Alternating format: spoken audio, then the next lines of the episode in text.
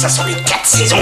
Ça sent la terre, la terre, la terre, la terre. Cette saison, Solène Rigoulet.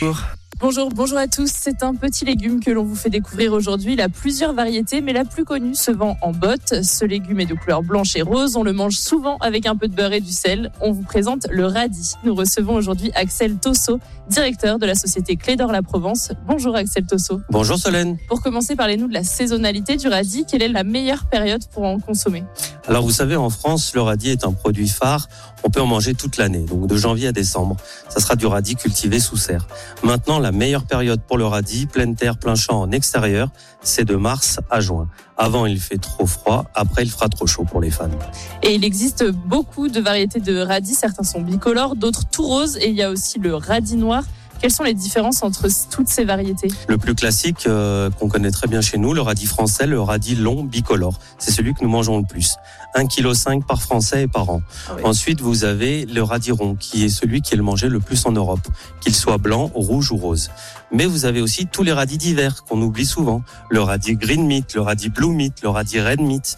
Vous avez aussi le fameux radis noir, très long, gros et noir. Ces radis-là ressemblent plus à des navets finalement et sont souvent oubliés. Et donc ces radis d'hiver, comment est-ce qu'on les consomme? Alors par exemple, euh, les radis d'hiver comme le radis green meat ou blue meat sont plus facilement consommables chauds. Tranchés très fins, euh, vous pouvez les, les cuisiner euh, les, pour faire du veggie euh, tout simplement en remplaçant des pâtes classiques. Vous avez par, euh, par exemple le radis noir, lui, qui va être beaucoup consommé avec du poisson en étant râpé. Mais le radis classique aussi, comme le radis rond, peut être euh, épluché, coupé en, en quartier et revenu euh, avec du beurre pour être mangé avec une blanquette. Ces radis, comment est-ce qu'on les identifie sur les étals? Parce que là, on en a un. Et quand on les connaît pas, ça peut euh, surprendre. Exactement, on peut les comparer à, à du navet. Alors pour vous donner une astuce, le radis blue meat, le radis bleu, lui est violet, donc euh, c'est assez compliqué. Le red meat, finalement, on l'appelle red meat parce que quand vous le tranchez, à l'intérieur, il est rouge.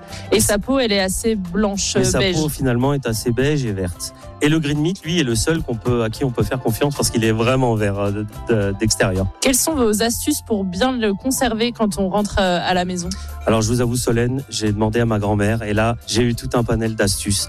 Pour le radibot, vous allez prendre un bol d'eau, vous allez euh, tremper les fans dans l'eau. Attention à ne pas tremper par contre la racine et vous pouvez mettre ce bol dans le frigo pendant une semaine et vous garderez des fans fraîches. Pour les radis d'hiver, euh, tels le radis noir ou les green meat, dans un torchon humide, tout simplement euh, gardé dans votre compartiment bas de- du frigo. Merci Axel Tosso d'avoir été avec nous. À la semaine prochaine pour découvrir les vertus d'un autre produit de saison. Cette saison, avec le marché de gros Lyon-Corba, expert en saveur, expert en fraîcheur. À retrouver en podcast sur l'appli Lyon Première et sur lyonpremière.fr. Écoutez votre radio Lyon Première en direct sur l'application Lyon Première, lyonpremière.fr et bien sûr à Lyon sur 90.2 FM et en DAB+.